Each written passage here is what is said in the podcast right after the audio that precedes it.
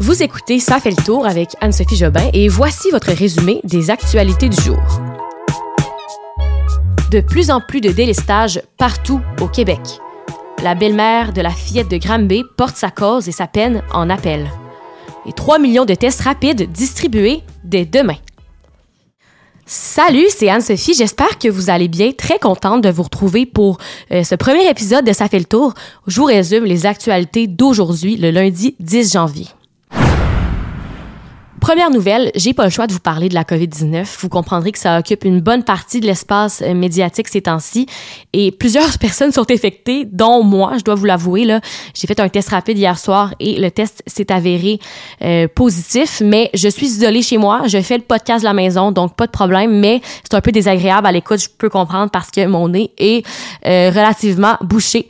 Mais la nouvelle que je voulais vous parler, là, c'est qu'il y a de plus en plus de délestage dans les hôpitaux du Québec, de plus en plus de gens qui sont appelés ces jours-ci qui apprennent que leur rendez-vous médical qui n'est pas jugé urgent est repoussé ou annulé parce qu'on n'a tout simplement pas de lit pour eux. On doit prioriser les places dans les hôpitaux pour accueillir les cas jugés urgents ou les gens très malades qui doivent être traités immédiatement. Et en ce moment, le délestage, c'est du jamais vu depuis le début de la pandémie au Québec. Plusieurs hôpitaux de la province sont vraiment au point de rupture. C'est ce que Radio-Canada nous apprenait ce matin. On est à cinq nouvelles régions du Québec qui basculent au niveau 4 du délestage, qui correspond au niveau d'alerte maximale. Et quand on parle de palier d'alerte 4, ça signifie que les hôpitaux peuvent reporter les chirurgies non urgentes et aussi remettre des suivis avec les docteurs comme les suivis de cancer.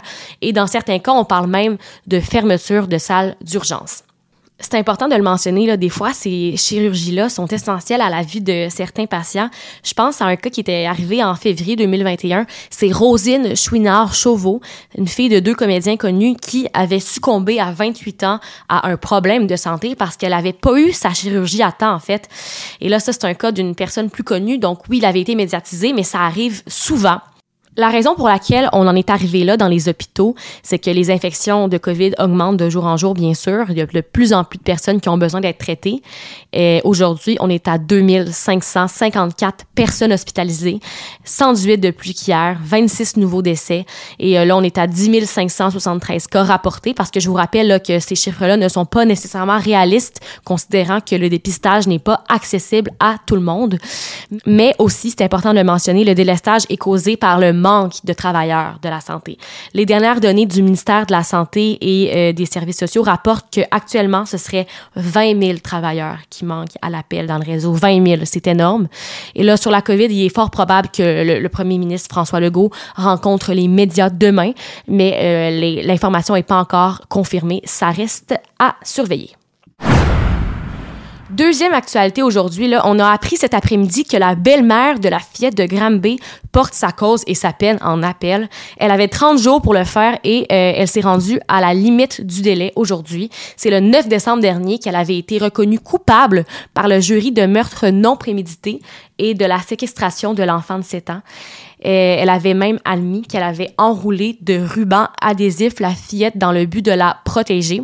Finalement, le juge l'avait condamnée à la prison à vie sans possibilité de libération conditionnelle avant 13 ans. Petit rappel que l'histoire remonte à 2019 lorsque une petite fille de Granby avait été retrouvée dans un état critique dans une résidence et était décédée le jour suivant. Troisième nouvelle, dès demain, vous serez peut-être enfin capable de vous procurer un test rapide en pharmacie. Je sais que ça a été difficile pour plusieurs dans le temps des fêtes, en plus avec le nombre élevé de, contaminations, c'était difficile d'avoir un test rapide. Mais là, demain, 3 millions de trousses seront déployées partout au Québec. Euh, les distributeurs n'auraient pas reçu de nouveaux tests depuis le jour de l'an. C'est pourquoi il était difficile de s'en procurer. Le pire serait même derrière nous. Euh, les approvisionnements devraient être plus réguliers et on devrait avoir de moins en moins de misère à se procurer des tests rapides dans le futur. Donc là, dans les jours à venir, là, il faut être encore un peu patient parce que ça arrive progressivement. C'est pas 3 millions de tests d'un coup. Mais le fédéral s'est engagé à distribuer des dizaines de millions de tests au Québec. Donc, éventuellement, là, on n'aura plus trop de problèmes et tout le monde y aura accès. Quatrième nouvelle, euh, un petit clin d'œil sur l'histoire des influenceurs de l'avion Sunwing. On se rappelle ces images de jeunes en pleine débauche dans un vol privé en direction du Mexique. Eh bien, James William Awad, qui est l'organisateur de l'événement, a décidé tard hier soir de se filmer en direct du Mexique sur Instagram euh, pendant plus d'une heure. Il est revenu encore une fois sur les événements du 30 décembre dernier. Je vais parler en détail sur ses propos parce que si ça vous intéresse vraiment, euh, les vidéos sont en ligne sur euh, la page Instagram du 111 Private Club, mais ce qui est important de retenir de son message, c'est qu'il ne compte pas s'excuser. En fait, il dit qu'il supporte tout ce qui s'est passé dans l'avion et qu'il ne, va, ne va jamais s'excuser pour ce qui s'est passé à bord de l'avion. Il s'excuse par contre euh, pour les gens qui n'ont pas respecté les règles en faisant référence à la personne qui se serait présentée dans l'avion avec un test positif.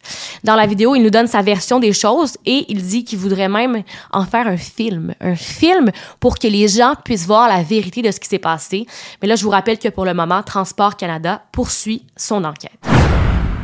Cinquième nouvelle, là, une bonne nouvelle sur Omicron. C'est rare qu'on en a, on va l'apprendre. Euh, le patron du laboratoire Pfizer a annoncé qu'une version du vaccin contre la COVID-19 adaptée au variant Omicron, parce qu'on le sait, euh, les gens vaccinés en ce moment peuvent quand même attraper Omicron. Là, on aurait une version adaptée qui serait prête en mars. La production a même déjà débuté. Sixième nouvelle, je veux vous parler rapidement du temps froid parce que ça va être frisquet dans les prochains jours, même plus que frisquet, je dirais glacial au Québec.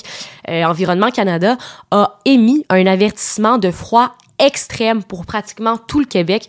On fera face aux températures les plus froides de la saison jusqu'à maintenant. Euh, des records de froid pourraient même être possibles.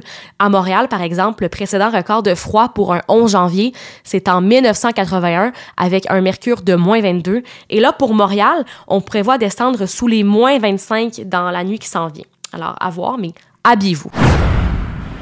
Septième et euh, dernière nouvelle, rapidement, là, une nouvelle de sport au sujet de Novak Djokovic, ce joueur de tennis qui est numéro un au monde. Il a été libéré du centre de rétention dans lequel il avait été placé à son arrivée en Australie. Euh, il avait été placé dans ce centre parce qu'il n'était pas vacciné contre la COVID-19. Donc là, à une semaine du début des internationaux d'Australie, il est, pour le moment, libre. Et je finis avec une classique qu'on aura à l'émission à chaque jour. Après avoir fait le tour des actualités de la journée, on va aller faire le tour dans le passé pour survoler une ou des nouvelles qui ont marqué la date d'aujourd'hui. Le 10 janvier 1910, il y a 112 ans, Henri Bourassa fondait le journal Le Devoir, le quotidien publié à Montréal que plusieurs Québécois consultent à chaque jour. Et aussi, 19 ans plus tard, le 10 janvier 1929, c'était la première apparition des aventures de Tintin et Milou. Alors ça fait maintenant 83 ans que ces bandes dessinées-là existent. Sur ce, c'est ce qui fait le tour des actualités du jour. On se retrouve demain pour un autre épisode.